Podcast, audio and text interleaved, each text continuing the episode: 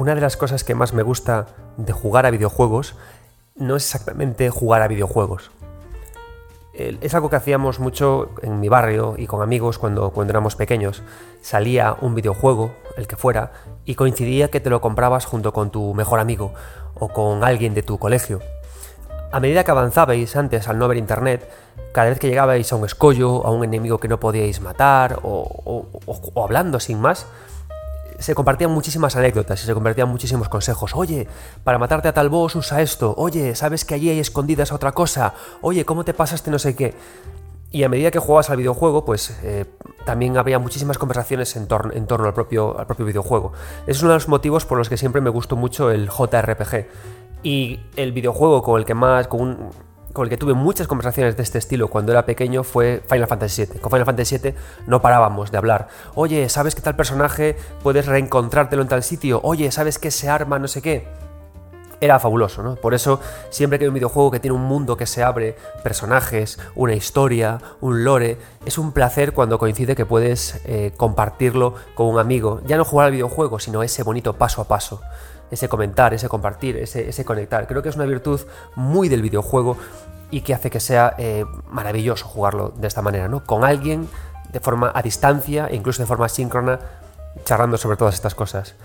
Con el paso del tiempo, por supuesto, pasó el tiempo, dejé el instituto, estudié la carrera y, ahora trabajo, ¿no?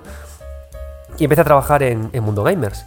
Y en Mundo Gamers nos pasó también una cosa muy chula, ya había internet, con lo cual esas conversaciones es como que no eran tan obvias, los videojuegos se llenaban de, tutoriales, de indicaciones, era más difícil perderse cosas, pero llegó a nuestras vidas la saga de videojuegos Souls. Y recuerdo un momento también muy bonito y muy chulo cuando Alex, eh, Alex Pareja y, y yo, cuando trabajábamos en Mundo Gamers, empezamos a la vez Dark Souls 3. Fue también muy chulo porque a medida que avanzábamos los dos íbamos eh, contándonos cosas, explicándonos, oye, qué mejor arma hay para esto, por dónde podemos ir para otro sitio, porque la gracia de los, de los Souls ya no es que sean difíciles, que sean retantes, ni todo eso, es que no son obvios en, explicándote a dónde tienes que ir, o diciéndote cuál es la mejor arma para una cosa o para la otra, o cuál es la mejor armadura. Entonces deja tanto ah, espacio a la charla que son videojuegos muy agradables de charlar. Son videojuegos que hacen que conecten mucho a las personas, porque nunca hay una respuesta de verdad, y eso es lo que hace que sea maravilloso. Charlas y debates sobre si este arma es mejor que esta, eh, conversaciones sobre quién es quién es cada personaje en el lore, eh, debates sobre cómo matar a un enemigo o a otro, descubrimientos que hace un jugador y lo pasé muy muy bien con Dark Souls 3. ¿no? A medida que avanzó Mundo Gamers hicimos especiales de Dark Souls 2, de Dark Souls 1 y juntos retomamos eh, partidas esos videojuegos y volvían otra vez y otra vez las charlas. Es algo que yo adoro en, los videojuegos, es algo que adoro de jugar a videojuegos, la conversación con amigos, y por eso en este capítulo de 9 bits vais a permitirme que me dé el capricho de revivir eso. Alex Pareja y yo hemos empezado juntos y a la vez Elden Ring y llevamos toda la semana contándonos pequeñas cositas. Así que este capítulo de 9 bits va a ser una charla con mi buen amigo, con mi compañero de armas, con mi guerrero de aventuras, con mi fiel escudero, sobre nuestros avances de Elden Ring. Muchas gracias por estar ahí. Yo soy Adrián Suárez, esto es 9 bits y comienza el ratito de jugar.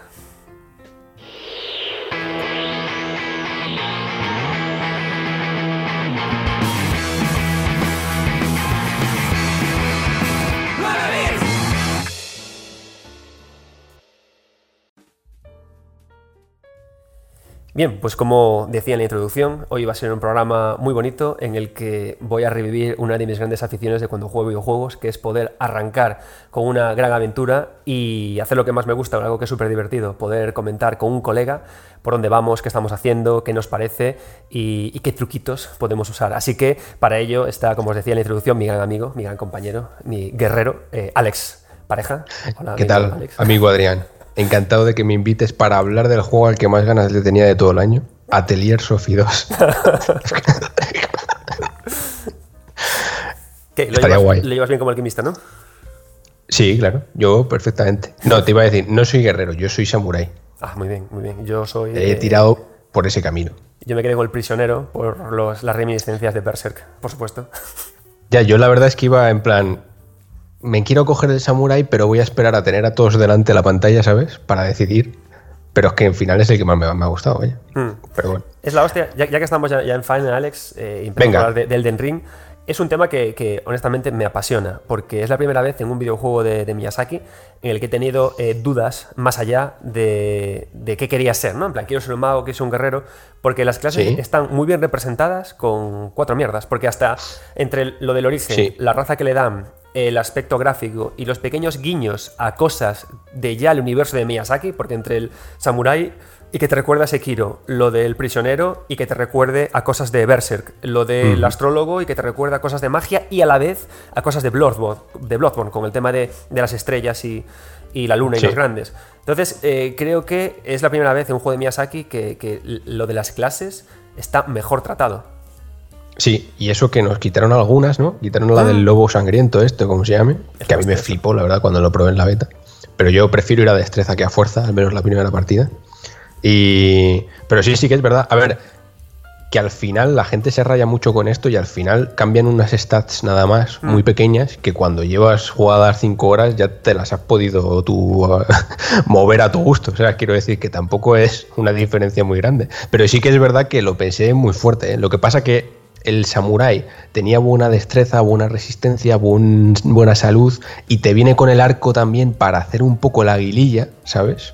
sin tener que usar magia, hmm. plan disparas una flecha cuando hay un grupo de enemigos para que se acerque uno a uno, yo ya, claro, trucos de, perro viejo. Entonces eso yo ya me adelanté al juego y dije, pues voy a probar con este. Pero aún así, como nada más que consigo hechizos, que ahora ya entramos más en materia del juego y tal, pues ya tengo ganas de empezar otra partida o de subirme en algún momento la magia y tal para probar toda esa, toda esa magia, porque no, no, o sea, no he usado todavía ni, ni un hechizo en todo el juego. Y además es, una, es un tema, lo de las clases además es un tema súper interesante, bueno, porque tú aunque quieras hacerte de destreza o hacerte de fuerza, hay una cosa mística en los juegos de, Miyazaki que es en qué orden me voy a encontrar las armas adecuadas, porque al final tú, por mucho que subas destreza o subas fuerza, si no encuentras un arma que escale a ese, a ese atributo, eh, pues al final te acaba dando un poco igual, necesitas un arma que a fuerza escale en A o en B, o como mucho en C, para que tu valor de fuerza o de destreza, eh, digamos que escale, ¿no? que, crezca, que te haga un multiplicador en función del arma que tengas. Entonces, claro, qué, follón, perdona que te corte, Adrián, pero esto es un follón que, claro, ahora nosotros lo entendemos y ya vamos con ello en la cabeza. Pero recuerdo la primera vez que yo jugué a ah, Dark Souls, bueno, que la primera vez que yo jugué a Demon Souls, que es peor todavía, claro, yo esto no, te enteras de nada, ¿sabes? Mm. El Den Ring pasa igual, que bueno, yo aprovecho aquí y ya también lo, suelto, que mucha gente está recomendando el Den Ring como buena puerta de entrada, ¿no? Por si no has jugado a ningún Souls. Mm, yo lo dudo, no sé tú qué opinas. Yo, lo, dudo, bastante. Yo estoy en, el punto de, sí, pero no. De hecho, hice un artículo en sí, pero no, eh, sí, un artículo, hice un artículo en 3 de juegos sobre eso. Porque, claro, por, una parte hay mucha gente que, te puede decir, acertadamente yo creo, ¿no? Eh, Elden Ring es un poco el, Souls más accesible, porque la gracia de su mundo abierto es que si te encuentras con un muro que no puedes derrotar, das para atrás y tienes mm. como 40 horas de juego, ¿sabes? Para, sin tener que, encontrar muchas cosas y tal. Y eso es verdad. Eh, en ese sentido, es como más accesible o, tienes menos muros que te impidan jugar horas y horas y horas sin tener que superar cosas que no puedes superar. Pero eso a la vez, claro, eh, es lo que hablabas ahora tú, va en tu contra. Porque si te encuentras con un mundo que es muy áspero en las cosas que te cuenta, que no te acaba de explicar bien cómo subir de niveles a tu personaje, que ya no te obliga incluso a, superarte. No te, lo, no, te, lo, cuenta, ¿no? Que no te lo explique bien.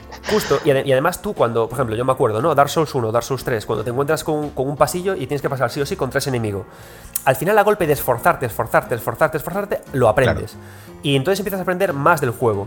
Sin embargo, en este no, en este puedes como eh, pasar de curso casi sin estudiar puedes, puedes decir, pues mira, eh, tengo aquí a, Godfrey o a Magritte, creo que se llamaba, el, el pollo sí, Magritte y, Godric. Magret de, pavo y Magret de pato. Entonces tú puedes decir, va, pues paso, ¿no? Y te recorres todo el juego y la parte de abajo, la península, de, toda la parte de, de Necrolimbo, tanto el sur como la parte este, tienes ahí siglos de juego. O sea, Sí, de hecho creo que puedes subir al norte incluso sin hacerte el castillo y todo. O sea, creo que te lo puedes saltar directamente. Hay teleports o necesitarás, que, llevan. Claro. Bueno, que esto está bien decirlo al principio, amigos oyentes y espectadores, no vamos a hacer ningún spoiler, pero porque básicamente no podemos hacerlo. O sea, que hemos jugado poco en realidad los dos, ¿no? Bueno, yo mm. este fin de le di como un puto enfermo, eso sí es verdad. Llevaré como 20 horas o así en total. Sí, yo también. Pero que me ha dado para la primera zona y ya está. Que, o sea, que mucho spoiler no vamos a hacer. O sea, que está tranquilo. Claro, esto es lo bonito, ¿no? Esto es un primer diario, día uno de, mm. viajes. que yo me me autoinvito, Adrián, para dentro de 7-8 meses, cuando lo hayamos terminado, volver volver para hablar un poco más de él. Claro, esto es únicamente eso, la toma de contacto, ¿no? Las sensaciones que hemos tenido, porque es que es un juego, tío, que da mucho para hablar, que, que, que, es súper... Horas. O sea, vamos, bueno, aquí vamos a estar un rato, pero bueno, seguro que nos quedamos con ganas de más. Mm. Justo, entonces, es lo que decías, lo que preguntabas, con el tema de la accesibilidad, ¿no? Por cómo está diseñado el mundo. Que, claro, que tú al final puedes encontrarte con Magritte y al final eh, dices tú, no me lo paso porque es un enemigo que puede que parece muy difícil al principio. Entonces, das marcha atrás y avanzas, ¿no? Entonces... Pero de todas formas, Adrián, claro, es que yo a eso voy con lo de que no me parece que sea... Mm, la mejor puerta de entrada, porque generalmente los que decimos eso, los que han podido decirlo, ya vienen de haber jugado a otros Souls, y me explico. Tú entras al Elden Ring conociendo ya, teniendo ya un bagaje con el resto de Souls, y sí que asumes que esas cosas están. Me explico, ¿no? Tú asumes que si te encuentras con un boss, dices, bueno, doy marcha atrás y tengo miles de caminos y tienes muchas armas y muchas opciones y no sé qué, pero eso está en tu mente que ya comprendes el juego. Igual la gente que llega al Den Ring no comprende el juego y ve a Magritte y dice, me lo voy a pasar y no entiende o no comprende o su cerebro no, no ha atisbado todavía la posibilidad de subir de nivel, de que la destreza y la fuerza son cosas diferentes, de que un arma no se quede, de que se pueden usar artes, de que puedes llevar el arma a dos manos, de que, quiero decir, todas esas cosas al final se van haciendo una bola que yo para nuevos jugadores, yo de verdad recomiendo antes jugar a cualquier otro, porque es la misma mierda obtusa que no te cuenta una mierda, pero mucho más condensada, ¿sabes? Entonces. No, al revés, al revés, mucho más dispersa, que creo que es, lo peor. E, es que es mucho más. No, claro, digo los, los anteriores. Esto, ah, es una locura, claro. Mm. Es, que, es que yo, que he jugado a todos los Souls, Bloodborne y Sekiro, cada uno más de una vez, dos o tres, eh, me hago bien. No sé si a ti te pasó, Adrián. Yo ahora ya voy bien, quiero decir, yo ya mi personaje lo he perfilado un poco más, ya comprendo un poco cómo va el juego y voy a gusto. Pero yo hubo un momento que no sé si te pasó a ti al principio, cuando entras en el necrolimbo, digamos que el principio del del Ring es muy parecido a Breath of the Wild, que seguramente lo nombraremos hoy alguna que otra vez, porque mm, digamos que sales de esa mazmorra inicial, ¿no? Y apareces en el mundo y tú puedes dirigirte a donde quieras, ¿no? Mm. Sí que hay señales y sí que te guían bastante directamente hacia un objetivo principal, pero tú puedes ir a donde quieras, ¿no? Es muy Breath of the Wild en ese sentido. Yo ahí voy a pararte. Sé que están. bueno, amigos, amigos oyentes del podcast, ya veis que esto va a ser un programa muy acrata en comparación con otros. Yo aquí te voy a parar porque a mí no me parece Breath of the Wild. A mí me parece más Skyrim Souls. Mira lo que te digo. Sí, tiene, a ver, tiene mucho de ¿eh? todo. O sea, yo Breath of the Wild no lo veo, porque no, yo no me veo subiendo a montañas a por Colox, no veo esa parte tan contemplativa. Veo un juego mucho más violento de encontrar cuevas, subir de nivel, mejorar el personaje, avanzar y encontrarte de qué va el mundo. Claro, Creo que tiene un espíritu súper diferente. Yo lo veo, lo veo en el. Fíjate, lo veo en el espíritu porque al final lo que nos gustó de Breath of the Wild o lo que nosotros, lo que yo destacaba de Breath of the Wild cuando lo jugué era eh, lo, contrapuesto que era su mundo a los mundos abiertos pochos, los MAP que nosotros llamamos, hmm. de toda la vida, con los iconos y tal, ¿no? El, descubrir de verdad, el que cualquier rincón que tú vayas a ir descubriendo lo descubras tú porque lo ves en la distancia, ¿no? Te subes a una montaña y ves algo y vas hacia ello sin que un icono o lo que sea, ¿no? Hmm. Te lo indique. Esto sí que lo veo en, Elden Ring, ¿no? El, mundo.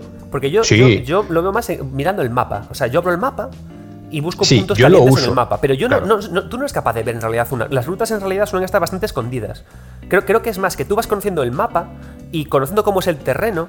Qué, qué, zonas cóncavas tiene, sabes que donde hay árboles. Y pero aún así tienes que explorar. sí, sí, pero desde no, es tanto desde la distancia. Yo, yo, en Breath of the Wild sí que me guiaba más por las montañas. Por, por, yo no abrí el mapa en Breath of the Wild. Pero yo en el Den Ring estoy con el mapa abierto continuamente. Y creo que es un acercamiento muy diferente. Es verdad. Es, que es muy. A ver, los juegos son muy diferentes, pero yo creo que sí que tienen rollete ¿eh? sí, es, complicado, pero bueno. Eh, pero por no, por no atascarnos aquí, que tampoco importa, ¿no? O sea, para que se entienda más o menos ¿no? cómo funciona el mundo. De, hecho, ya no sé ni qué estaba contando. No, pero es que estamos viendo por Creo que es interesante eso, ¿no? Porque, joder, yo eh, pensando en estos momentos de ducha en los que piensas, oh, el Den Ring y tal, ¿por qué, es, un, juego, es un juego épico? ¿O porque es un juego que puede ser histórico? Yo creo que, al final, entre Skyrim, Breath of the Wild y Elden Ring, creo que esos tres son los que creo que ya está definido eh, como la base de lo que tiene que ser el mundo abierto del mañana. Es decir, me parece los tres juegos eh, titanes y uno bebiendo del otro. Sí, está claro. De hecho, claro, eh, con esto te excluyo eh, juegos tipo mundo abierto de Ubisoft. También porque no son mi rollo. Porque a mí creo que son estos tres videojuegos que, reivindican que se pueden hacer juegazos mainstream y que venden sin petarlo de iconos todos y Claro, motivando la pero es curiosidad, que- bien sea a través del pero es- mapa, a través de ver montañas, a través de ver mierdas, a través de ir a por vampiros. Claro. Pero es más fácil, es más difícil hacerlos así. Por eso generalmente se opta por el otro camino. Mm. Por eso Horizon es un MAP. Que te puede gustar más o menos, ¿no? O sea, yo Sí. aquí no me meto. O sea, que además el juego, el último, por ejemplo, estará fantástico, ¿no? Si no lo dudo. Pero es un MAP. Es la forma fácil de realizar un juego. A lo que voy, mira, voy a hacer una metáfora con, con libros. Fíjate, Adrián, que tu libro El Padre de las Almas Oscuras es maravilloso. Buenísimo. No lo tengo aquí, podría hacerlo, pero un MAP, digamos, comparándolo con un libro. No vamos a hacer hoy símiles de comidas, ¿vale? Va a ser un libro, cualquiera, ¿eh? me vale cualquiera. Tú abres un MAP, un libro MAP, y tienes, y te voy a decir cómo está formado, a ver si estás de acuerdo con esto, ¿vale? Esto te lo has Está- currado, ¿eh? Esto, esto te has hecho Claro, una escaleta. Esto lo he pensado mientras estaba en la ducha. Entonces, está, está un MAP de manual, que puede ser un juego de Ubisoft, estos mundos abiertos nuevos de Sony, ¿no? Tienes el sumario, que es donde más tiempo pasa, ¿sabes? Porque ahí tienes el nombre de los capítulos que vas a leer y la página. Entonces tú abres el sumario, barra, mapa, ¿sabes? Y eliges el, el capítulo que quieres leer, ¿no? Entonces vas al sumario y dices, vale, está en la página 83, por ejemplo, ¿no? Y avanzas, o sea, coges el libro y avanzas las páginas, que eso sería el camino hasta el icono en el mapa, ¿sabes? En el juego, llegas al capítulo del libro, ¡pam! Abres la página y empiezas a leer. Que es como funcionan los mundos abiertos tradicionales, ¿no? Los pochos. Que es, abres el mapa, abres el libro, coges el sumario, miras a ver dónde está el icono, en el libro, miras a ver dónde está, me estoy liando de más, pero bueno, Sí, sí, creo sí, que se entiende. Miras a ver y te lo lees. Y en el puto Elden Ring, o en Breath of the Wild, o en, en Skyrim también, sí, en realidad, lo que haces es, no tienes sumario y no tienes nada escrito. O sea, tú vas escribiendo el libro, pero de repente te encuentras con alguna palabra suelta, ¿entiendes? Dices, "Hostia", que te permiten seguir escribiendo. Y a veces dices, oye, ¿qué pasa si esta página de repente la miro a trasluz en el libro? Empiezas a hacer así en mongolo, ¿no? Cosas que nunca te imaginabas que ibas a hacer. Dices, hostias, tiene aquí una frase que me permite seguir. Esa es la diferencia entre un mundo abierto pocho y lo que ofrece el Den Ring, creo. No sé si estás de acuerdo. O sea, me parece una metáfora fantástica. No, está bien, está bien llevado, está bien llevado. ¿Verdad? Sí, es que aparte me parecen, es que es eso, creo que son dos, tip- dos estilos de diseño que son muy diferentes, que incluso ahora es más interesante que nunca empezar a poner etiquetas diferentes a un tipo de mundo abierto y, y a otro, ¿no? Que antes el tema de map Sí. lo decíamos en Mundo Games y lo decíamos un poco de broma, pero en realidad estamos buscando, buscando eso. Era como que creo que todo el mundo detectaba ya que había varias formas de hacer mundos abiertos y por eso digo, creo que ahora la diferencia entre los de Ubisoft o, o- Horizon en comparación con estos tres, creo que ya marca dos formas muy radicales, muy diferentes de hacer eh, mundos abiertos. Con sus pros y con sus contras, ¿eh? Claro. que, que es lo que dices tú. Al final, a cada uno le gusta lo que le mola. Y, y- y- Sí, sí, y claro. jugar a, a los iconos, yo lo pasé muy bien, por ejemplo, con Far Cry 3, y era un juego de iconos. Sí, sí, claro, sí, no hay ningún problema. Mm. Pero tenía cositas in- interesantes entre ellas, que está bien. O sea, Mm. de, de hecho, no hay de los MAPs que yo digo, por ejemplo, incluso Days Gone, que a mí no me gusta, tiene cosas interesantes, o sea, que no Sí, tiene nada que por ver. eso te digo. Mira, con, con- con lo que decías eh, y, y- y poniéndonos y hablando de eso, ¿no? De, de lo transgresor que puede ser eh, Elden Ring. eh, eh, estos días estaba pasando por Twitter, eh, una que lo, lo habían compartido Sí. varias, varias gente que trabajaba en diseño de niveles, que ya desde el comienzo Elden Ring eh, es, que yo creo que, que es muy transgresor ya como plantea su tutorial. Nada más empezar el juego, tienes un- un pasillo en una gruta, te encuentras a un fulano sentado en una silla que mira hacia abajo y te puedes dejar caer. O puedes ir a la izquierda y hay una puerta y empiezas el juego. Y si te dejas caer hacia abajo, eh, arranca un pequeño tutorial que- con el que repasas combate, un pequeño boss y varios tipos de enemigos diferentes. Un, un enemigo a distancia y hasta te plantea, mola porque te plantea situaciones en ese tutorial que te encontrarás muchas veces más adelante, como el de pasar por un pasillo eh, bajo y la parte superior eh, encontrarte una, una, una o sea, una, un- bueno, una, una plataforma superior en la que alguien te dispara cosas, ¿no? O que te va a caer un Sí. gigante. Y me parece súper interesante esto, ¿no? Que, que oculten el tutorial. Y que cuando te metes en el tutorial es como que sientes que has descubierto una zona secreta. Claro, pero es que el juego es así. Curiosísimo todo- eso, ¿pero das claro, cuenta? Y por eso, y yo, y ya conectando a lo que hemos dicho al principio, bien, por eso no me parece un juego muy adecuado para nuevos jugadores que no hayan jugado a ningún Souls. Puede serlo, ¿eh? O sea, Te voy a al parar final- ahí, te voy a parar ahí para, para- para que sigas. Eh, pero ¿no te parece que depende mucho de la persona? Porque yo creo Claro, que sí, hay gente que nunca ha jugado a ningún Souls y que cuando juegue esto va a decir la polla. Es decir, Sí. wow, porque claro, Pero si te parece la polla Elden Ring, te va a parecer la polla probablemente cualquier otro Souls. Y al revés. Pero eh, la sensación de incertidumbre y de misterio que tiene el Den Ring me parece mayor que el de los Souls, porque al quitarte ya los pasillos, como tú seas, en tu, como en tu corazón exista un soulito, un soul, un soul believer, sí, que yo fíjate, creo, creo que está, creo que está dentro de todos, ¿eh? fíjate. Hmm. Hay un, Pasa que hay un tiene soul que, en ti. Hay un soul liver y tiene que, tiene que surgir en el momento apropiado, ¿sabes? Hmm. De tu vida. Puede que no, puede que ya lo hayas perdido, puede que esté más adelante, o puede que nunca lo puedas recuperar jamás, pero hay un soulito en ti. Hay un soulito en ti. Soulito también está guay, ¿eh? Porque Soul River recuerda mucho a Soul River y no quiero yo despertar es nostalgias perdidas. Es verdad, que a mí no, me parece un buen juego ni siquiera, pero si quieres otro día. Por favor, Alex, que quiero, que quiero, que quiero nuevos oyentes, no que se vayan. no, pero eso, eso, está guay, tío. Eh, y 100% con eso. Bueno, cuéntame, eh, dame unas primeras pinceladas de lo que viste cuando pasaste esa primera zona de tutorial, abriste las puertas y viste el sí, limbo. Claro, a ver, claro, mm, no me, no me sorprendió porque ya lo habíamos jugado en la beta, que eso también te quita un poco de sorpresa. Mm. Que yo por eso, de hecho, incluso eh, cuando, claro, no pudimos hacer este año los GOTYs de Mundo Gamers, los famosos, ¿no? De que cada uno elegía los 10. Pero yo aún así en Twitter puse como mi, no sé qué cuántos puse, tres o cuatro juegos, ¿no? En plan, pues estos son los que más me han gustado. E incluí la beta de Elden Ring, aunque no mm. fuese un juego como tal, pero porque la impresión que me dio fue de, hostia, es que esto es una, esto es una absoluta locura, ¿no? Sí, sí. Me pasó, aún así me pasó al jugar, que esta es la clave yo creo, del Den Ring. Pero bueno, está bien que diga que ya habían jugado antes a la beta y tú también habías jugado a la beta y además habías jugado antes, claro. Mm, pero me, gustó mucho porque la, versión de preview que jugué, que nos den para, para tres de juegos, también lo en IGN, que mola porque cuando volví a jugarla hice cosas diferentes. Claro, a eso iba. Y dices tú, me cago en la leche. A eso voy, que yo me acordaba de la beta, digo, vale, aquí, claro, me acordaba un poco, aquí sale un enemigo, ¿no? Aquí hay una cueva, aquí tal, no sé qué, pero en realidad la forma de afrontarlo y de abordarlo y de encontrarme con cosas fue completamente diferente. Y de hecho creo que encontré cosas en la beta que en esta partida no he encontrado, ¿no? Que me habré dejado por ahí perdidas, que ese es otro tema, ¿no? Que por eso yo me agobio mucho, porque yo en el Ring, claro, quiero encontrar todo porque me fascina todo. Mm. Y todos los jefes y todas las cuevas eh, y cualquier sorpresita que te encuentras es fascinante. Entonces, claro, a mí me entra el gustirrinín de encontrar todo, de decir, joder, no puede ser que me deje algo por disfrutar aquí detrás. Y es muy fácil en el Den Ring dejarte cosas atrás. También pasaba en otros shows, ¿no? Que yo me quiero acordar del mundo pintado de, de Ariamis, ¿no? Creo que es el primero.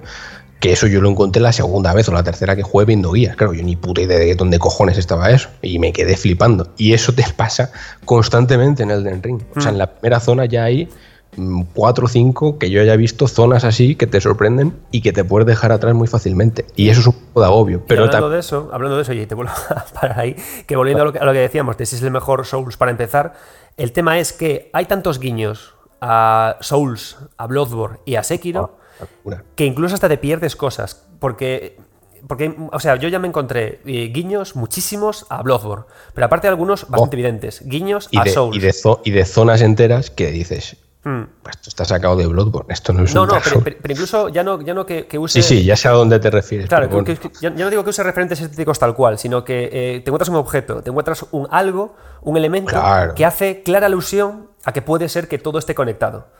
Es que, Adrián... Y, creo que esos encuentros románticos es lo más bonito del Den Ring. Y creo que te lo pierdes si no has jugado los anteriores. Claro, es que a ver si estás de acuerdo, que yo creo que sí. Elden Ring me parece eh, una carta de amor a todos los jugadores de todos estos años, de todos los juegos de From Software. Es decir, ellos han recopilado, podemos estar de acuerdo que la gran novedad, la gran capa nueva del Den Ring respecto a otros juegos del estudio es el mundo abierto, ¿no? La mm. forma de afrontar la exploración y tal, que ya no es el típico escenario, ¿no? Todo interconectado, sino ese gran mundo abierto repleto de cosas. Y todo parecen guiños y es una carta de amor ¿no? a los fans de, de, de From Software. Incluso ellos mismos, yo creo, cuando lo estaban haciendo, continuamente eh, echaban la vista atrás, ¿no? Más que hacia adelante para incorporar cosas.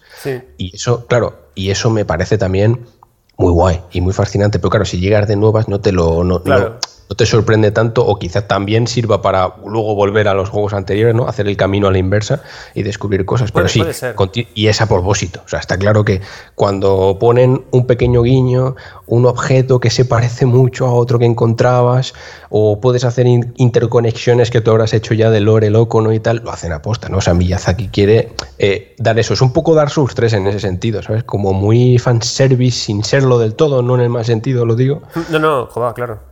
Pero a mí me encanta eso. O sea, es que eh, me flipa. Metiéndonos en eso, es que, por ejemplo, eh, Elden Ring, sin salirte del Necrolimbo, y Sí. si bajas a la península, a la península sur y llegas al castillo de Morne, por esa zona de ahí, vas a encontrarte eh, con una continuación del discurso de Dark Souls 3 de qué pasa cuando el hombre se quiere fusionar con el dragón.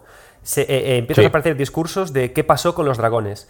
Eh, toda la todo el rollo de, de los árboles áureos conecta muchísimo con otros personajes también arbóreos de Demon Souls y de Dark Souls. Sí. Se habla a veces de referencias al, al este, a- a- a- aludiendo a Sekiro a continentes diferentes. Y todo eso, que diréis vosotros, Adrián, está haciendo spoiler. No, no, no es spoiler porque en el juego todavía eso no está desarrollado. Simplemente hace todo el tiempo pinceladas que hace que a mí me fascine, que esté todo el tiempo preguntándome, Miyazaki, ¿lore o fanservice? Y yo ahora mismo estoy, eh, ya os digo, llevo, 20 llevo 20 horas jugadas, yo estoy en el, en el barco de que eh, el mundo de Elden Ring es mi, mi- mi paja de oro, ¿eh, Alex? A ver qué te parece. Sí, es, a un- ver. es uno de los mundos pintados por la pintora de mundos de Dark Souls 3, que, se- que- que fue un mundo que estuvo desarrollándose de, entre Bloodborne y Sekiro. Y que Sekiro es un mundo que está en el este y que esto es la península, o sea, es la zona en la que se desarrollaba antes Dark Souls, pero que como vimos en, en Ciudad Anillada, se fue a tomar por culo el mundo y se fueron creando nuevos mundos. Y aparte son cosas que empiezas a ver porque se insiste mucho de nuevo en que las pinturas en este juego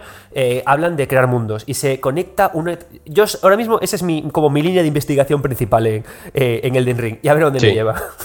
Has encontrado cuadros, ¿no? Sí, sí, claro. Claro, lo es que eso también, claro, lo que te iba a decir. Me imagino que habrá más que digan otras cosas. Claro, todavía estamos un poco en, en las pinceladas del cuadro, ¿no? Como quien dice. Claro, claro. Pero estoy de acuerdo. También, también pienso, y creo que también estarás de acuerdo, y viendo el historial previo, que no va a quedar claro. O sea, que No. va a ser cosa de cada cual, creo, como siempre pasa en estos juegos. Pero me parece bien. Estoy de acuerdo. Yo desde el principio he pensado que todo está conectado, que todos los juegos están conectados, ¿no? De alguna manera. Pero es que porque es divertido, Entonces, sí. además. O sea, yo a tope con las Yo- a veces cuento estas cosas y la gente dice, eres un flipado. Y digo yo, ¿qué? Puede No, ser. es precioso, Pero es que es divertido, joder. Es que Claro, venimos aquí a es divertirnos. precio- Yo cuando veo una teoría loca, no sé si te pasa a ti, digo, joder, yo a tope, ojalá sea verdad. Claro. Yo la veo o la leo o lo que sea, digo, sí, sí, sí, a tope. Pero aunque, ojalá. pero ¿qué aunque no sea verdad, que es que es No, no, divertido. claro, es como da. cuando, cuando eh, comentamos tú y yo, ¿no? Y te digo, joder, este boss no me lo paso y tú me cuentas, vete a no sé qué sitio, consigue no sé qué. Claro. Creo que las teorías es lo mismo. Creo que hablar de teorías en un mundo que, que, aparte, tú subiste, eh, creo que ayer, una, una recopilación de la entrevista que hizo, creo que a The Guardian, eh, Miyazaki.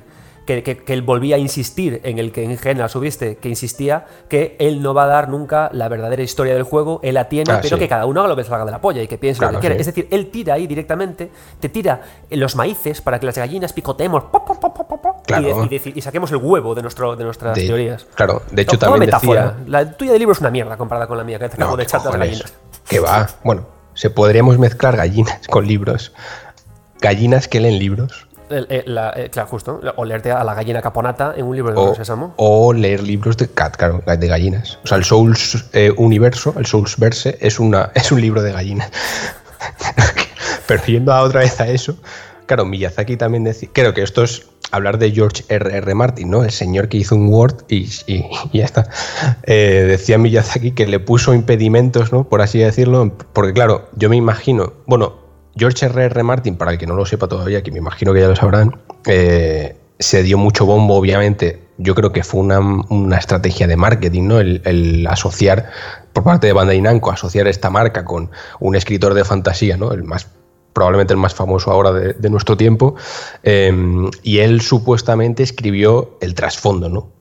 El lore, la historia, los personajes principales. Pero claro, eh, él ha dicho, George Martin dijo que, que era un jugador de Souls, que le gustaban mucho los juegos de Miyazaki. Yo esto no sé si es por quedar bien o realmente ha jugado. Eso ya no lo sabemos, ¿no? Eh, pero Miyazaki creo que le dijo, mira, esto no va así. O sea, la historia que tienes que escribir es algo que ya ha pasado. O sea, no que vaya a pasar durante el juego. No sé si me explico, ¿no? Y voy a hacer lo que quiera. Y es lo que hizo. De hecho, en otra entrevista que le hicieron a Miyazaki, no recuerdo dónde, él decía que, el- que le gustaría ver a George R. R. Martin jugar al Den Ring y sorprendiéndose Sí. de los cambios que él ha hecho en sus personajes y tal. Es decir, ha cogido la historia de fondo que hizo George R. R. Martin, que la verdad o sea, yo no, no, he visto mucho de su personalidad, pero también yo cuando veo a la gente preguntar, ¿veis mucho de George R.R. R. Martin? Digo, no sé, ¿qué es ver algo de un autor? No sé si me explico, ¿no? Eso también es, es, curioso, ¿no? Pero, yo, yo, yo, yo, voy a romper una lanza a favor de, de Martin porque por lo poquito que he jugado, creo que el mundo está mejor cohesionado. Es decir, incluso con el lore, que está muy separado, eh, yo lo tengo los miembros del universo mucho más claro. El tema de los semidioses, pero creo, la, fíjate, entre ellos, los castillos, cómo se ordena el mundo. Creo que sí que ayudó, pero, pero en la parte. O sea, es como cuando ves una camisa. Eh, creo que él hizo varias, varias, varias, puntadas, estamos a tope con metáforas. Él, dio varias puntadas que, que unen las mangas con la parte frontal, pero claro, tú esas puntadas no las ves. Sí, no, está claro, sí, sí. Pero bueno, que también te digo que, que el, la evolución de From Software también se nota, que Bloodborne es muy diferente a los Souls, hmm. no muy diferente, pero se nota la progresión. Sekiro intenta ser muchísimo más claro y creo que aquí se ve que se intenta ser en general bastante más claro. Cosa que me alegra porque a mí me gusta mucho, y ya si quieres nos adentramos un poco ahí, bueno, estamos hablando un poco de, ¿no? de narrativa, de la historia del juego y tal, eh, bueno, estamos dando por ahí estamos aquí hablando, falta unas cervezas, macho, ¿sabes? En plan. Sí, pero me gusta, me gusta mucho, o sea, me gustan mucho en todos los Souls, pero es verdad que puedes pasarte el primer Dark Souls, por ejemplo, sin enterarte de nada. Y cuando mm. digo nada, es nada. O sea, no te enteras de nada. te vas por ahí, te hablan unos y dices, joder, ¿qué me estás sobre todo del primer Dark Souls, que es el, en ese sentido es el que más. Y, o Demon Souls, pero Dark Souls en concreto porque tiene más, más, más mundo al final. Claro.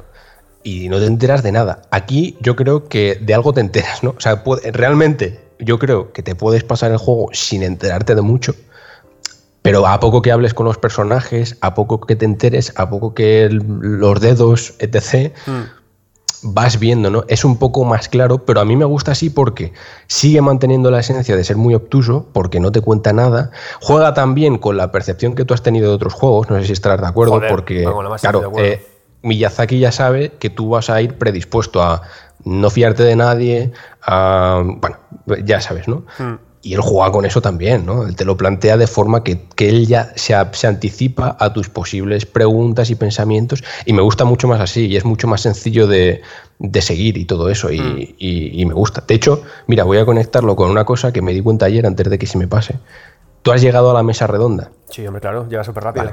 Es muy rápido, ¿no? Vale, por, no es un spoiler, ¿no? Yo creo si hablo de ella. No, a ver, yo creo no voy a hablar de lo que hay. ¿eh? Alex, creo que podemos eh, entender que eh, todo lo que sea antes de, de Magritte ¿sabes? Antes de todo lo que sea antes de, que tampoco he hecho mucho más, o sea que... Claro, antes de, o sea, lo que es ya hablar de lo que pasa en el norte o muy a la... Creo que esas partes las reservamos y tampoco decir nada súper obvio. Sí, Pero cosas como que la mesa redonda, Melina, que hay semidioses... Por ejemplo, yo, no, yo aquí a día de hoy no hablaría de quién está escondido en, en cierta cueva llamada de... No, no, eso no, porque mola descubrirlo, claro. yo no hablaría de, de, quién está ahí pero sí que eh, sí de esos, de esos, temas, sobre todo hay que hablar del HAZ, del lugar de reunión que hay en el ring. Porque sí, o sea, la mesa redonda, digamos que es como el, lobby, ¿no? El mayula, de, hmm. para que nos entendamos, ¿no? El nexo de, del Elden Ring, que lo encuentras muy rápido. Eh, no quiero hablar de lo que hay ahí, pero simplemente es que me parece también cómo está formado, cómo está diseñado el escenario del círculo de la mesa redonda, eh, es cómo está diseñado en realidad todo el juego, ¿te has dado cuenta? ¿Por qué? Y cómo y, la, y, el papel del jugador. Y me explico. Cuando tú entras en la mesa redonda, tienes la gran sala, ¿no? En la que ves algunos personajes y tú puedes hablar con ellos. Pero a su vez tienes puertas cerradas que cuando vuelves quizás a la mesa redonda están abiertas, invitándote a que pases, a ver lo que pasa. Pero es que la mayoría de personajes están escondidos tienes que hacer tú el, esfuerzo de mirar tras la esquina a ver si hay, algún personaje, mm. bajar unas escaleras, pasar una puerta y en realidad es así el Den Ring y me gusta mucho porque es un juego que en su mundo abierto, incluso en estos interiores, en este lobby, eh, fuerza, no es que fuerce, es que juega con el interés del jugador. No te da nada. Tienes que ser tú el que vayas a por ello. Si quieres ver si ese personaje sigue ahí, tienes que adelantarte y girar la cámara y mirar. Tienes que bajar unas escaleras, ¿no? Juega mucho con el interés que tiene el propio jugador y eso me fascina, ¿no? Que el mm. juego que sean capaces de comprender que eres tú quien tiene el interés real, ¿no? Y si no puedes pasar, ¿no? En realidad, pero eres tú el que puedes. Y eso creo que me parece cómo está construido la mesa redonda, es como creo, porque no he visto todo el mundo, evidentemente todavía, cómo está construido todo el mundo del Elden Ring. Todo está basado en que tú tengas interés por explorarlo, porque en realidad puedes seguir las gracias, que son como las hogueras aquí, te van indicando siempre el camino directo hacia el siguiente objetivo principal. Y ojo, integradas en la trama, que está integrada, en la, trama. integrada. Por eso. Pero todo lo demás es puro interés del jugador. No estás siguiendo un icono para conseguir una mejora del arma, que sí que te la dan, ¿no? Pero ya me entendéis, ¿no? Vas porque quieres verlo, vas porque quieres encontrar una cuba, porque no quieres perderte nada porque quieres ver si ese personaje que te ha hablado sobre otro personaje que acabas de encontrar te dice algo nuevo, que sí que te lo dice, que eso me fascina. Eh, vas para ver si hay una puerta abierta. Oye, ahora que he matado a este jefe, voy a volver al, a la mesa redonda a ver si esta puerta se ha abierto y de repente la ves abierta. O sea, todo eso me parece un gran resumen de lo que ofrece el Den Ring y cómo lo ofrece. Y la diferencia con otros juegos. Por eso en realidad nos fascina y nos encanta el Den Ring y en realidad todo lo que hace From Software hasta ahora, porque no te coge de la mano como otros juegos. Tienes que ser tú el que avances si quieres, el que te interese si quieres. Si no, te dan por culo, ¿no? Así hablando claro. Y, me parece increíble, o sea, mm. todo. Es que cada vez que encuentro algo en el Den Ring me parece fascinante y se pueden sacar este tipo de, lecturas. No sé si estar de acuerdo un poco, pero vamos, yo creo que eso lo engloba, cómo está formado el juego. Mm. Mira, Alex, ¿te parece? Vamos a hacer una pequeña pausita para, tomar agua. Nos quedamos con, con, la mente, con la cabeza, en la cabeza con la idea de Miyazaki dándonos por culo, que es, con una gallina. Con una gallina y un libro. Intenta dedos. Intenta dedos. Y volvemos en breves instantes.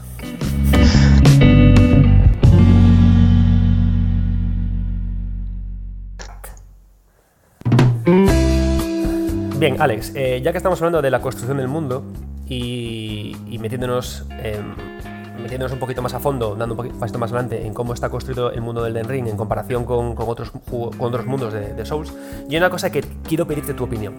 A ver. Eh, porque es una cosa que, de hecho, me la preguntaste, son cosas que me preguntaste tú incluso cuando empezamos con el juego, ¿no? Que me preguntaste, ¿qué cojones hace el arcano? Y te dije yo, creo ah, que va para no sé qué. Y, y, tú me dijiste, no, no, pero la piromancia también va con fe. Y ahí te quería ir yo. Yo hay una cosa que me obsesiona y que espero eh, poder descubrir a medida que avance el juego, que es que en este juego, em, para poder usar poderes de piromancia, escala todo con fe. Sí, es y, muy raro. Y la fe es daño sagrado que está relacionado también con la idea del dragón. Y el rayo hace daño al dragón. O sea, hay, una, hay un cambio de concepto brutal con respecto a los otros juegos. Y con las bendiciones también hay Justo. conexiones y movidas. Pero en este, caso, en este caso, o sea, tú piensas que en Dark Souls el fuego era en principio algo malvado. A través del fuego de las brujas es con lo que se fue a tomar por culo ciudad infestada y con lo que se quería crear una llama. Pero sin embargo aquí no. Aquí la llama se relaciona con lo sagrado. Y se relaciona a la vez con la idea del dragón. ¿Qué, te parece a ti, Alex? ¿Qué, nos quiero contar Miyazaki con esto? ¿Es esto qué es Martin? Yo qué sé, a mí es que me flipa. Pero a veces esas cosas son las que a mí me fascinan. Mm. Y claro, y llegaremos a un punto también en el que todavía no lo he encontrado o no lo sé. Pero claro, eh, en otros juegos también necesitabas ciertos niveles de, fe, por ejemplo, o de ciertas estadísticas para ver algunas cosas, para entrar a ciertos lugares, ¿te acuerdas? No? Sí, claro. También teníamos en Bloodborne la, la ¿cómo era? La locura, ¿no? Que era el, medidor este que... La lucidez, eso, perdona, que no me acordaba. eso, eso, que eso también, o sea, puedes ni enterarte, ¿no? Mientras estás jugando. Habrá más cosas de esas, aparte de esto que me cuentas del fuego, que también que me parece bastante sorprendente y que, claro, no, te sé decir todavía, claro. Es que la hostia, porque pero habrá más cosas así. o sea, quiero decir, ¿habrá alguna cueva, eh, algún lugar que oculta alguna puerta, algún jefe, algún NPC eh, que tenga que ver con tus estadísticas mm. o con la, seguro que sí, ¿no? O con las decisiones que hayas tomado previamente. Y me fascina porque es trasladar esas locuras de un pequeño Souls, de un Soulito, a un puto mundo abierto enorme, inconmensurable. Y claro, me fascina. O sea, yo ahora mismo mm, creo que fascinamiento es la palabra más, más, correcta para todo esto, porque hay algo que, y no sé si, te ha pasado a ti, con Elden Ring, y es que ha superado mis expectativas que eran muy altas, ¿sabes? Hmm. Con todo. O sea, yo me esperaba que me flipara el juego o sea, yo, y de hecho lo hablábamos, ¿no? Con que sea un mundo abierto, así, con un montón de jefes, aunque sean reciclados, oh, yo encantado. Vamos apañando, sí. que es una locura mucho más allá, ¿no? Y cada vez que pienso en algo del juego, o lo piensas, es otra locura que va más allá quizás de lo que habías previsto. Entonces yo me espero cualquier cosa, pero genial, ¿sabes? no, no, pero de ser pero yo creo que sí, que va a haber locuras así y más. Claro, es que yo, te lo comentaba porque en, este juego, o sea, claro, vais a ver que muchas veces mucha gente os cuenta por Twitter, en plan, no te hagas mago, que eso es de casuals, no te hagas no sé qué, pero. Ah, eso pasa de su Claro, pero yo me encuentro personajes que directamente, que pasan todos los juegos, lo que decías tú, por tu nivel de magia, por tu nivel de fe o por tu nivel de arcano, te abren líneas de diálogo o no. Y lo, interesante que tiene este desarrollo de mundo que tiene el Den Ring es que cada pequeña zona, el, el necrolimbo, las zonas que están más a la derecha, está guay porque bueno, están. pequeña. Ya, pequeña mi cojones. Pero, pero mola porque están fragmentadas, dando mucha, mucho sentido narrativo a la historia. Juega mucho a eh, eh, lo que es arranque de historia, nudo y desenlace. Sí, porque... aunque sea el mundo abierto, es un escenario de sí, sí, está bien. Eso es increíble. Justo, está bien, bien bloqueado, ¿no? E incluso eh, los jefes que están en el norte, cuando tú los pasas y avanzas y llegas a lugares nuevos, es como que de repente la trama, o sea, lo que es la historia y el mundo, da un salto muy grande. Entonces está muy bien planteado el mundo en ese sentido, porque aunque compensa pararte y explorar todo lo de una zona para poder avanzar. ¿Y qué pasa? ¿Por qué lo digo? Porque es que en el juego, ya nada más, en, esa primera zona, se abren directamente tres vías de, personajes. Sabemos que en todos, los, en todos los shows, en todos los universos de Miyazaki, hay como caminos en función de estadísticas. Yo ya me encontré a magos que te empiezan a contar su historia de, las brujas, de lo que pasó con ellas. Sí. Me encontré ya a, gente de la fe, que está ya muy vinculada al dragón, y también a lo que comentábamos, ¿no? Que creo que es lo más misterioso, que es los seguidores de lo arcano que son los seguidores de, son Yo me encontré únicamente a uno, pues digo, no puedo hacer muchos spoilers, ¿no? Pero ya empieza a haber mucha gente, que, o sea, algunos personajes que usan la sangre como usaba en Bloodborne. Y por aquí también hay una vía. Y luego a la vez aparecen gentes o personajes que se odian los unos a los otros. Entonces, creo, a, mí me pasa que, con lo que decíamos antes, ¿no? La idea de exploración de, Dark Souls y la idea de, Elden Ring y cómo juega con, con el fanservice. Es que está cogiendo muy bien todas esas ideas para que cuando quieras ir a por las cuevas o quieras encontrar cosas, es que a mí en realidad casi me da igual subir de nivel, o casi me da igual encontrar armas nuevas. Yo ya voy como loco a las descripciones, ¿no? Para ver cómo Miyazaki ha ampliado estas ideas, porque desde que empecé a encontrar relación de los dragones con la, con la fe y con el fuego, yo ya empecé, a, por supuesto, a plantearme de, espérate, estamos jugando ahora en la era de la oscuridad, en las que los dioses son humanos deformados, entonces el dragón empieza a ser no sé qué, y lo arcano, ¿qué me quieres contar con eso, no? Y lo está haciendo en ese sentido muy bien, porque aunque tú tengas un pequeños mundos abiertos conectados en, las, en la gran tierra intermedia, las grandes tierras intermedias, cada bloque de juego, cada zona de juego pide exprimirla para que cuando pases a la siguiente te lleves bien los hilos. Y yo ya digo una cosa, que por cierto, porque eh, yo di un, salto grande de, zona a zona en un momento. Creo que es un juego mucho más generoso con los NPCs. Creo que, creo que Miyazaki no es tan cabrón como, por ejemplo, pasaba con Bloodborne, que si no hablabas en un momento concreto con alguien desaparecía para siempre. Bueno, yo me he encontrado. Claro, no lo sé, porque yo ahora, o sea, mi primera partida siempre en los Souls, incluido el Den Ring, es sin mirar nada, ¿no? Ninguna guía ni nada de eso, que creo que es lo más guay, ¿no? Y luego hacer una segunda vuelta el año que viene cuando termine este, mirándolo todo, ¿no? Yo que juraría, Adrián, que sí que me he encontrado con algún escenario, alguna habitación, alguna sala en la que debería haber un NPC y no lo hay por algo que no he hecho antes, o hmm. vete a saber. Creo, ¿eh?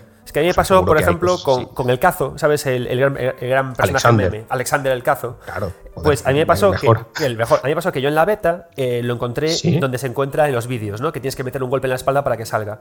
Pero, lo encontré ahí. Claro, pero yo en esta partida no. Porque en esta partida. ¿No? Eh, no, porque en esta partida me metí por un portal de esos que, que esto ah, hablaremos de ellos. Me metí que mí dan un miedo. Joder. Y te, me, manda a Cuenca y avancé por Cuenca y al final de Cuenca abrí una puerta y me apareció Alex el Cazo y me dijo: Oh, oye, pensé que esta puerta estaba cerrada. Muchas gracias, joven.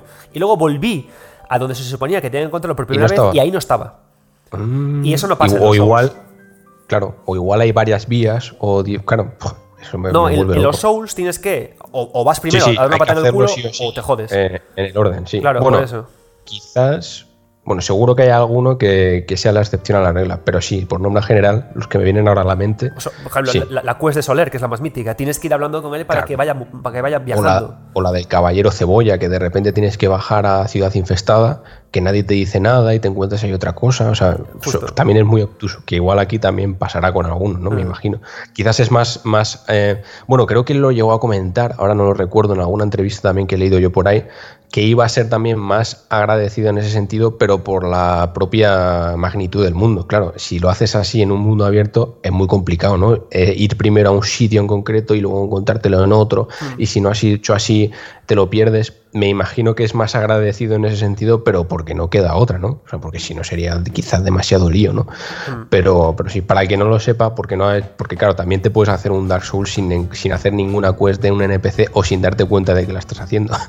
en realidad, todo se basa en que te encuentras a veces con personajes que tienen su propio camino y tú si hablas con ellos generalmente siempre te, dan una pista ¿no? sobre algo que quieren o algo o algún sitio al que van y si seguidamente cuando han desaparecido cuando se han ido cuando tú ves que se han ido vas a la zona donde supuestamente van a estar suelen estar y a su vez te piden otra cosa no o sea es como una misión secundaria sin guía, ¿no? En realidad, o sea, sin saber qué lo estás haciendo. y, pero es muy fácil perdérselas o saltártelo o no ir en el orden correcto o no hacer lo que te pidan o ir con un objeto que tal. Y aquí es una chaladura, como un claro. porque es mucho Bueno, he encontrado, que esto se lo pregunté, claro, yo también hablo, estoy hablando con, con Oney, con David Oña, no hizo el análisis. que se, que se claro, ya. eso ya se ha reventado pero es que me hace gracia porque cualquier cosa es como un NPC del, del Dark Souls, Adrián. Cada vez que hablo con él se ríe después.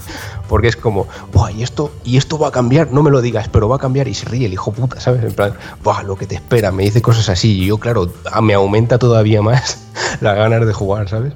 Entonces, eh, no sé, me parece una charadura. a lo que iba. ¿Has encontrado medio medallón? Sí, sí. Claro, es que ese medio medallón, yo cuando vi que era para el castillo del Sotoviento, este, como se llame, eh, que es el primer castillo de la primera zona, o que, bueno, primera zona que puede ser la cuarta, ¿no? La tercera o la segunda, mm. pero me entendéis, en el necrolimbo. Yo cuando vi eso digo, bueno, si es para ese castillo, me imagino que la otra pieza mm, la encontraré en el necrolimbo. Ya la encontraré porque todavía no la había explorado y no lo encontraba y le pregunté a Oney en plan, oye, no me digas nada, pero dime si tú lo has encontrado y me dijo que no.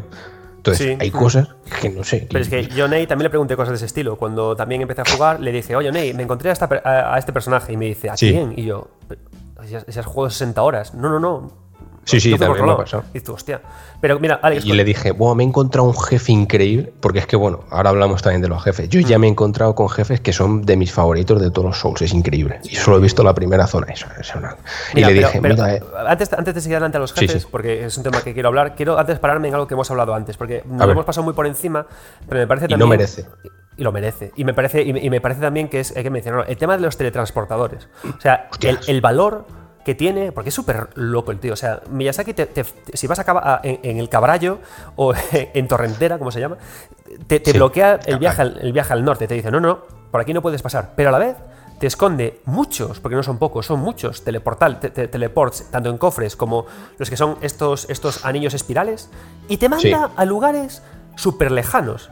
Casi, casi. a otras zonas mm, completamente. Pero de punta a punta, o sea, se le suda la polla. Es decir, es como que el juego te dice, no, no, espera poco a poco, no sé qué. Y luego te manda Cuenca o te manda Benidorm. Es, es, una clara invitación, yo creo, a que te la sude. O sea, en plan, mira, tú puedes. De hecho, yo estoy seguro, bueno, no estoy seguro, pero estoy casi seguro de que las zonas a las que tienes que acceder con llaves, ¿no? Con plan, mm. aquí no puedes llegar porque tal, puedes llegar sin la llave. Estoy seguro. Ah, claro, claro. Mm. Entonces, claro, y, pero es, es muy guay. Incluso los cofres trolls, que lo voy a dejar ahí, ¿vale? Que no son exactamente como los, los cofres, los mímicos, ¿no?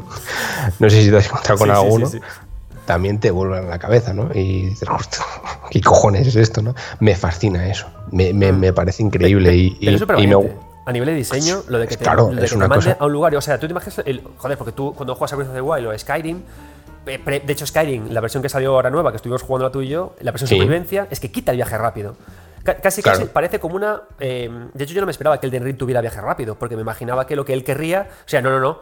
Camina, mm. puede Eso, eso fíjate, yo lo pensé. ¿Qué te parece? Porque yo creo que eso fue. Eh, o sea, se pensó fuertemente, ¿eh? Claro. Eh, porque te, cambia el juego al completo. Totalmente, pero es mejor con viaje rápido, porque... Sí, sí, para mí sí. Yo creo que por varias... Claro, pero la cosa es esa, ¿no? Yo, a mí me voló la cabeza cuando lo vi. Uno, viaje rápido en Souls, que parece como una concesión en un juego que no te puede hacer ni pausa. Mm, pero es, la, hostia, porque cuando piensas que es una concesión, te das cuenta de que, de que no, de que es un diseño que se nota en muchas cosas, como por ejemplo en lo de los cofres. Tú no puedes mandar a alguien de, Murcia a Galicia eh, con un cofre de estos o con un teleport si luego no le das acceso a viaje rápido, porque lo jodes vivo. Y eso que hay una cosa que, me parece súper interesante con el tema del viaje rápido, que por eso creo que es muy de diseño, que si estás metido en una cueva a la que te manda, tampoco puedes volver. Tienes que salir al exterior. Y te agobia de cojones cuando te hace eso. Sí, porque yo llegué de hecho a una zona en la que claramente no tenía nivel, porque me, me, reventaban los enemigos, casi no les hacía daño. y tienes que pasártela, porque si no te jodes, o sea, no hay más cojones. Y me pareció guay, me parece. Claro. Es lo que dice, valiente. Y, y añade también una capa más de, de, hostias, estás explorando. Es que eso me gusta, porque estás explorando el mundo abierto, aunque sea no tenga iconos y tal, ¿no? Hmm. Sea una exploración muy diferente a las de estos MAPs, aún así te incorpora cosas que cambian, ¿no? Te, te, o sea, no puedes estar tranquilo, no, puede, no, siempre, no vas a explorar nunca tranquilo, siempre vas a encontrarte con algo diferente, siempre te invita a que tomes la iniciativa y a que te, te embarques. Claro, yo veo un teletransportador y digo, espera, ¿cuántas almas ¿Cuántas no, runas? Yo digo, vamos, vamos. No, yo soy muy cuidadoso. ¿Cuántas runas tengo? A ver, voy a subir de nivel primero, voy a limpiar esta zona y ahora voy ahí. Y yo siempre me meto, pero con cuidado, ya porque ya me lo sé. Bueno, a y... ver, tampoco es tan cabrón porque te suele poner una gracia cuando te, te, manda para que por lo menos. Yo he encontrado, yo diría que 50-50 ¿eh? de momento las que me he encontrado. ¿eh? Mm. Pero, y, y, es que por eso te digo, joder, que a mí lo que más me fascina del de Den Ring como juego de mundo abierto, porque tú puedes decir, ¿no? Que yo lo dije en otras participaciones que hice en otros podcasts y, y artículos, que tú puedes pensar, Miyazaki lo que quiere es vendernos un mundo abierto porque es lo que funciona. Pero es que el cabrón no, no, ha hecho una, una, lectura de lo que es el mapa, de los iconos y de la dirección, de cómo guías, porque es eso, o sea, tú tienes un mapa que en principio te lo cuenta todo. No, porque los teleports te pueden mandar a zonas que no aparecen en los mapas. Hay ascensores que te mandan a subterráneos que no aparecen en los mapas. Te pueden mandar en cualquier momento fuera del mapa. Y la guía de la gracia te la introduce en la historia para decirte que eres el único sin luz que ve esa gracia. Mm. Bueno, en principio, no sé si luego aparecen más, ¿no? Que tampoco llevamos tanto jugado. Sí, o si la pierdes, que bueno, que puede ser, no lo sé. Claro. No lo sé, ¿eh? lo estoy diciendo. No, no, no, sí, claro. Es decir, es, es, me parece que, que, que, que, se, habla, se habla mucho más, demasiado, sobre que si es muy o si es poco Souls, o si por, o, o, cuando se debe hablar de, de el tremenda, la tremenda lectura que está Sí. haciendo del mundo abierto. Es decir, Es creo que ha hecho una lectura, una reflexión que, que va claramente un paso más allá de Breath of the Wild, apoyándose por supuesto en él, en la idea del Sí. mapa, pero es Mm. que me parece sensacional cómo ha hecho suyo eh, cánceres de, de los juegos de mundo abierto. Sí, que además era lo que más dudas podríamos tener, que a mí me las quitó un poco con la beta, ¿no? Pero es que el mundo abierto es increíble. Por- Digo que las más dudas podemos tener porque ya sabíamos que el combate iba a estar bien, que los jefes iban a estar bien, ¿no? Claro. Que las mazmorras iban a estar Pero bien. ¿y el? Sabíamos que iban a estar bien. Pero es que el mapa es, es acojonante y se hace protagonista. Claro. En realidad, Yo te, juego. yo- yo te juro que no he estado tan emocionado mirando un mapa como cuando jugaba a los Etrian Odyssey de Nintendo DS, que tú tenías que ir pintando los mapas. Porque es, Es un- sí, es un una poco sensación parecida, Y luego sí. cosas tan finas que me parecen de, de demente, de pensar de más, que tú cuando vas, eh, entras en una zona que no está pintada, si haces Sí. zoom en el mapa, verás pequeñas muescas que te dicen dónde está el mapa a recoger. Sí, es hay- te marca el monolito este, sí. Te marca, pero te lo marca muy fino, o sea, tú no lo sabes. Sí, sí. No, no. O sea, yo lo, yo lo asumí cuando de repente estaba muy cerca y lo vi, pero Claro. si no, no lo hubiese sabido. Yo ¿no? lo, sum- yo lo vi porque, porque estás mirando el mapa y, y haces un poco de zoom porque ves que hay Y claro, y dices, ahí hay algo, sí. claro, sí y es vas. cierto. Y es una. Y me parece eso. Y, y la idea de eso, ¿no? Joder, ¿qué haces cuando llegas a una zona? Pues decía, que, pues decía que yo no miro en la distancia. Creo que Miyazaki usa, en este caso, la distancia para marcar los grandes castillos. Que- Sí. Y te marca los grandes, los grandes iconos. Sí, pero que también es verdad son, que son muy exploras, tramposos. exploras más eh, a nivel de recogida, ¿no? De en Claro. plan, voy a mirar esta, este cuadrante y exploras más en el interior, ¿no? En plan, a ver si hay aquí hay alguna cueva, a ver qué me encuentro por aquí. Y te sorprende también con la exploración, que yo ayer vi una cosa que, que ya me contarás. Eh, eh, eh, Eso en el podcast que hagamos de, de Elden Ring Eso Season es. Finale. Pero, pero, Claro. pero lo que me gusta es eso, que es un juego que, que- que- es muy de mapa. Y, y creo que le tiene mucho sentido que lo haga Miyazaki, porque Miyazaki es un tipo enamorado de los libros de lucha ficción, del rol y de la fantasía clásica. Y, y nos ha convertido en exploradores que miramos un mapa, que lo tenemos que mirar, que lo tenemos que, que pintar Mm. con iconitos. Me parece eso de verdad, una, eh, una barbaridad. Porque, Pero aún así, pero es visual, porque hay muchas zonas que tú las ves desde lejos y dices, "Va, ¿cómo puedo llegar ahí? Y de repente miras y no hay ningún camino. O sea, está ahí volando en el, en el aire o está entre el agua, que aquí el agua también es, co- es peor que el pantano de veneno, te mata, ¿no? Y empiezas a pensar, ¿no? ¿Y cómo puedo llegar aquí? Y aquí hay un puente, pero está derruido, igual es por aquí, no sé qué. Y todo esto, claro, mirando el mapa, desde. de- miren, o sea, une las dos cosas, yo creo, Sí. ¿eh? Une la visión desde de la exploración normal, cuando estás jugando, digamos, y abrir el mapa para ver qué hay. Sí, pero creo que, creo que no es tan generoso como por ejemplo Breath of the Wild, ¿no? O como por ejemplo Skyrim. ¿Por es- qué? Porque es es, un juego mucho más de vertical. Entonces, usa la verticalidad para taparte cosas. Estoy de acuerdo. Porque, de joder- hecho, mira, ya que estamos hablando de esto, ahora te he cortado yo, perdona. Ah, nada, por Dios. Es que me llegó la inspiración el otro día. Porque, claro. eh, Pero como cagando o duchándote. O sea, es que aquí la inspiración es No, este- esto fue jugando, de repente Jugando. lo ves, tío. Claro, es que. Eh, el director de Dark Souls 2, que ahora no me acuerdo cómo Yuji se llama, Tanimura. ese, es, creo, juraría que es el director de arte de este. Ah, puede ser. que es muy es muy, es muy Souls este juego, claro, Souls a lo que voy es verdad que la comparación más directa no se puede comparar con ningún Souls por el mundo abierto, ¿no? Pero la comparación más directa se hace con Dark Souls 3 porque evidentemente es una evolución del combate del, hmm. sistema jugable de Dark Souls 3. Pero me parece el más Dark Souls 2 que de todos los demás. Me parece un Dark Souls 2 si te, si te pones a pensarlo. Lo es porque al final, ¿qué hizo Dark Souls 2 diferente a Dark Souls 1? Permitirte el teletransporte lo primero, que las zonas, que digamos que no sean unas gran, grandes zonas interconectadas todas ellas, ¿no? Y que lo vas descubriendo, sino como una especie de mundo abierto, si lo piensas, ¿no? Que está conectado por ciertas zonas. Es que es eso, eso es Elden Ring, pero con, eh, con esteroides, ¿no? Digamos, a lo máximo. O sea, me parece muy Dark Souls 2, incluso en el tono a veces, ¿no? Con esa solemnidad a veces, ¿no? Ese rollete que también te encuentras en algunas zonas a lo Mayula, me parece más Dark Souls 2 que cualquier otro Souls de momento, que igual luego te digo otra cosa. Yo estoy, contigo, porque además a mí una cosa que me, que me flipa de Dark Souls 2, que es eh, el mindfuck, el, el, volverte loco que hace con su lore o con sus presentaciones. Es decir, eh, me parece Dark Souls 2, me parece un juego mucho más punk, mucho más punk y mucho más canalla que Dark Souls 1 y Dark Souls 3, también porque lo, hacen, los, niños. Claro, claro, claro, a mí me flipa Dark Souls 2. Y creo que muchas de las imágenes, de los iconos y las escenas que vemos en, en, Elden Ring provienen directamente de ideas impactantes de, de, Dark Souls 2. O sea, Dark Souls 2 siempre, yo siempre recordaré el primer encuentro con Bendrick, la importancia de cuando tocas el cuadro de Nasandra, o moviendo cosas de ese estilo, ¿no? E incluso la idea del puzzle. O sea, la idea del puzzle en el escenario, muy de juego de rol de mesa, lo puso Dark Souls 2, lo de encontrarte con un personaje que te diga, no, tienes que encontrar una rama de fresno para que se rompa el, hechizo de, y que tengas que irte.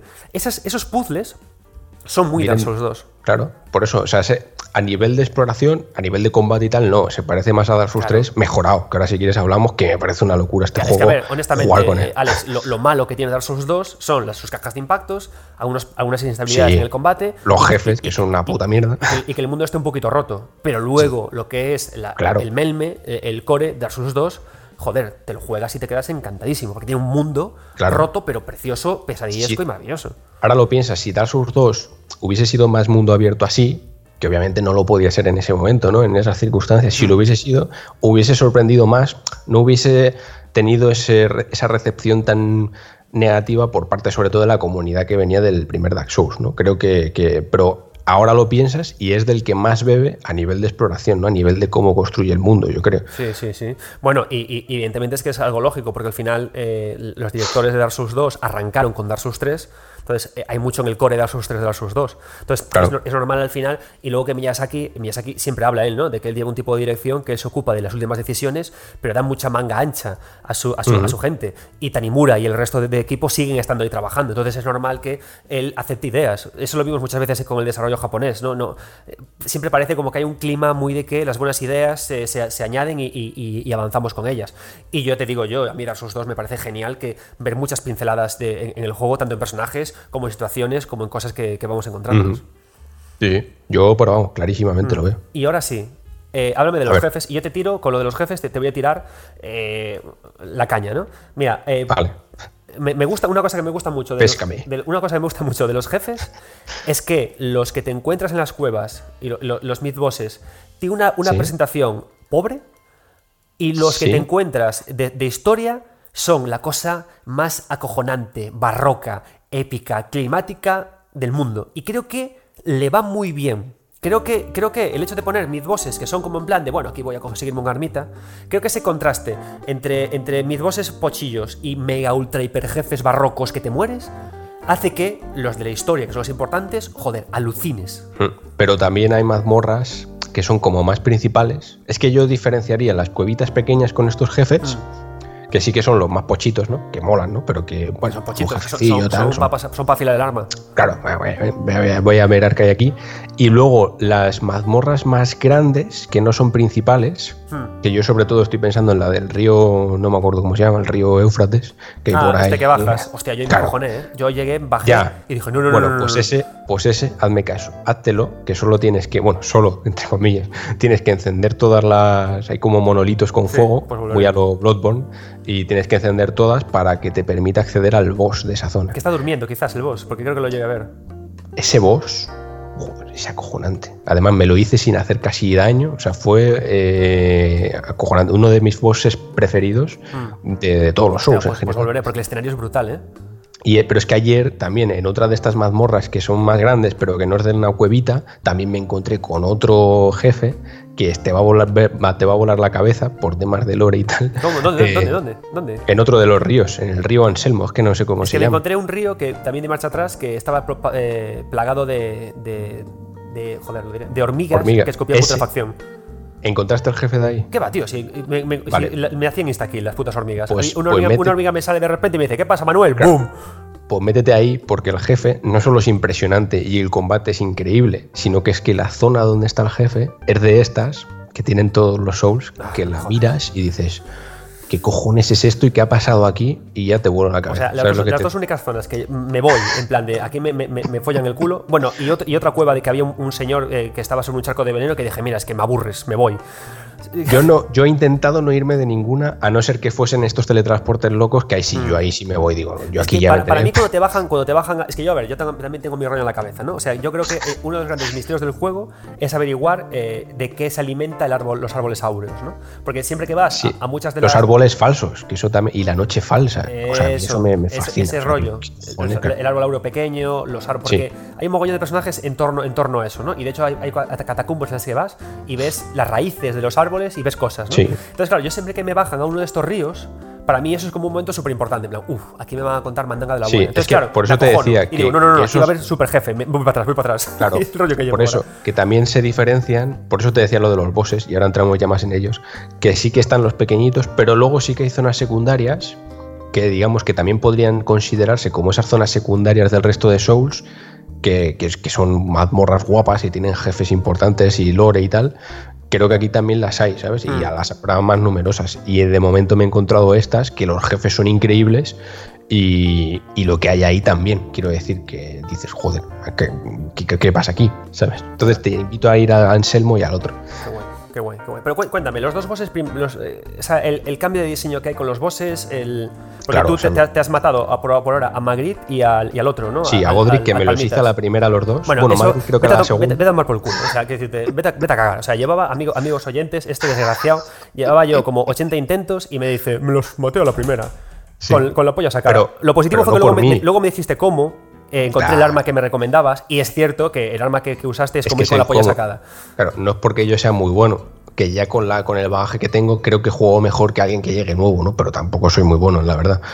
Eh, pero por ejemplo, Margit en la beta estuve tres horas, te lo Mm, juro. O sea, sí. una de las pruebas de cuatro horas estuve tres horas intentando matarle y no fui capaz. Entonces, creo, a eso me refiero que no es que sea yo muy bueno ni nada de eso. Pero con el arma apropiada, llegando con los estus apropiados, porque en las dos peleas acabé sin estus, sin Mm. viales, que diga.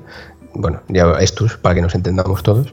eh, encontré un arma que es una espada curva que tiene un arte acojonante, un Mm. arte, una ceniza, ¿no? Aquí lo llaman, eh, y que te los revientas de tres o cuatro como Sí, mucho. Entonces, tuve la suerte de, con Margit y con Godric, que por el, el RNG este, ¿no? Que llaman, ¿no? De que me vino bien los movimientos que hicieron para hacerles tres o cuatro y a tomar por culo.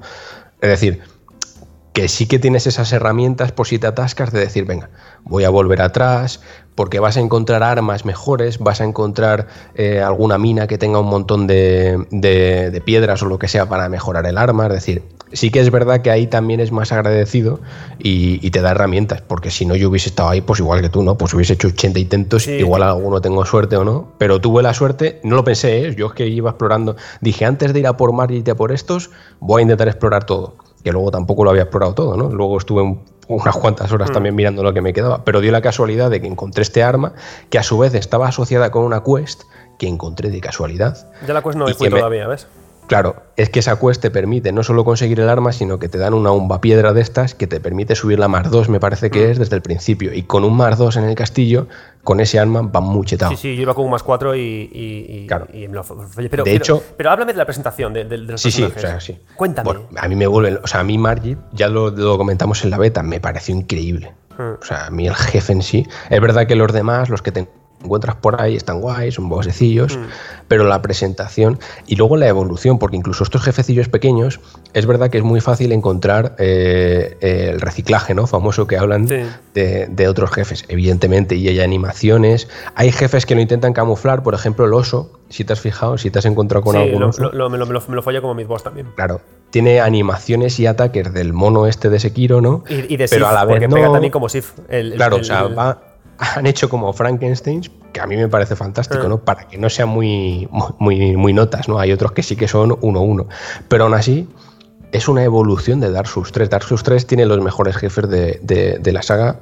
Creo que podemos estar todos de acuerdo, ¿no? Hmm. Eh, porque además, claro, a eso voy eh, From Software sabe que llegas con el bagaje de los anteriores, no pueden hacer un poco lo mismo. Los, si ahora juegas al primer Dark Souls, sobre todo a Demon Souls, te parecen muy fáciles los jefes, ¿verdad, Adri? Bueno, alguno que otro te da por culo. Me va a dar por culo igual, yo no soy. sí, pero, pero es muy fácil aprenderse los patrones de movimiento. Yo, sobre todo, voy a eso, ¿sabes? Es muy mm. fácil saber por dónde puedes atacar y tal a los dos o tres intentos.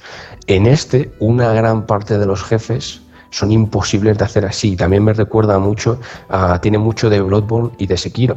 Que eso la gente no lo dice, llama Dark Souls 4 a, Elden Ring y tiene de todos. O sea, no solo de mucho de Sekiro, mucho de Sekiro, mucho de... O sea, el salto es mucho más importante de lo que parece. De hecho, a, God, a Godric, creo que se llama, o sea, saltándole y dándole la cabeza, le puedes tumbar mucho antes y le puedes meter muchos más críticos. Claro.